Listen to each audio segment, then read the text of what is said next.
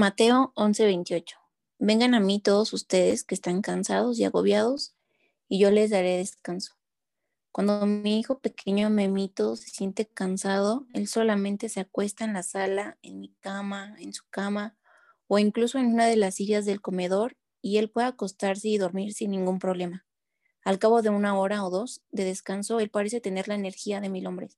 Con solo dormir una hora puede cargar pila para cinco o más horas de juego y para largas carreras y gritos por toda la casa. Sería maravilloso como adultos poder estar cansados y con solo dormir una hora o dos despertar con la fuerza y energía de mil hombres. Sin embargo, hay cargas que no se van con dormir. Yo misma he experimentado esas cargas que duran no solo un par de días, sino incluso hasta semanas. Cuando me siento cargada por algún problema, que puede ser económico, con mi familia, con alguno de mis hijos o del trabajo, por lo general, busco dentro de mí todas las opciones posibles que me hagan sentir mejor. Y en medio de mi soberbia y de creer que puedo dominar completamente mis sentimientos y pensamientos, lo que hago a veces es mirar aplicaciones de ropa o me sumerjo por horas en redes sociales e incluso me quedo viendo programas de televisión o de series. Honestamente, ninguna de las anteriores me hacen sentir mejor, sino todo lo contrario. Ahora, además, tengo la carga de la culpa por querer escapar de mi problema, he dejado de hacer cosas importantes y urgentes de mi día a día. Debo confesar que antes de hacer todas las opciones antes mencionadas, la primera que pasa por mi cabeza siempre es leer la Biblia. Pero en mis fuerzas, creo que solo necesito una pequeña dosis de algo que me haga sentir bien, como mirar el celular o ver solo un capítulo de una serie, que nunca termina siendo uno ignorando completamente que en la palabra de Dios puedo encontrar palabras de consuelo y descanso. El día 2 de enero de este año estaba formada afuera de un laboratorio para hacerme la prueba de COVID. Así estaba empezando el año, luchando contra un virus nuevo y mortal. En medio de mi desesperación, yo estaba intentando buscar algún culpable que me hiciera sentir mejor, alguien que, alguien que compartiera la carga conmigo. Ante esta situación de COVID, yo decidí darle la vuelta a Dios y a Jesús y en vez de luchar mi batalla con ellos, empecé a luchar en contra de ellos. Y venía a mi cabeza preguntas como, ¿por qué a mí? ¿En qué momento me pasó? Dios, ¿no escuchaste mis oraciones? ¿Por qué no frenas la pandemia?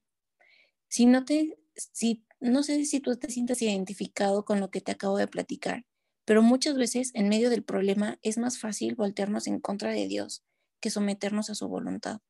En medio de una dificultad, lo primero que deberíamos hacer es preguntarle qué quiere que hagamos ante la situación en la que estamos y segundo decirle cómo nos sentimos con lo que está pasando. Cuando Dios me dio este versículo me di cuenta que Jesús es quien puede cargar por completo no solo con la enfermedad, sino también con las aflicciones, los miedos, el coraje, la tristeza, el dolor, la culpa, la pena.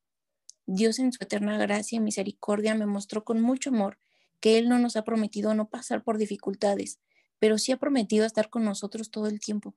Van a haber momentos en donde las cosas no salgan como queremos o esperamos, pero eso no quiere decir que Dios nos haya abandonado o que haya dejado de ser bueno y soberano. No quiere decir que no escuche nuestras oraciones o que nos esté castigando. Cuando más he crecido espiritualmente ha sido en medio de una batalla. No tengas miedo del camino, ten miedo de no caminar y estancarte en tu dolor. Encuentra ese descanso de tu alma con Jesús. Entrégale a Él aquello que no le cuentas a nadie. Entrégale tu carga. Dios ya conoce lo que hay en tu corazón, pero Él quiere que se lo entregues, que le digas, ya no sé qué hacer aquí. Hágase tu voluntad, Padre, y no la mía. Y cuando dejamos entrar a Dios en la ecuación de nuestro problema, Él obra de manera increíble.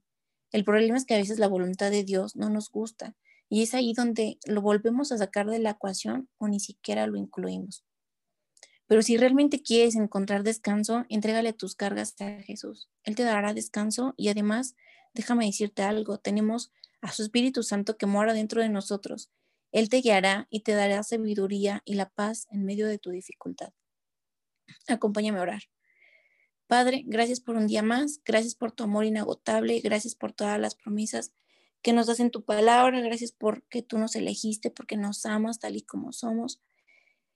Padre, yo te quiero pedir que en este día te entreguemos todas nuestras cargas, que podamos descansar en ti, en tus promesas. Te pido que nos des paz en medio de todo aquello que hoy nos aflige.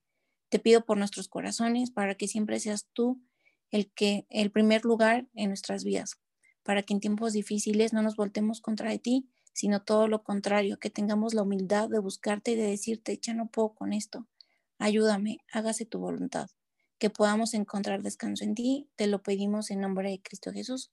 Amén.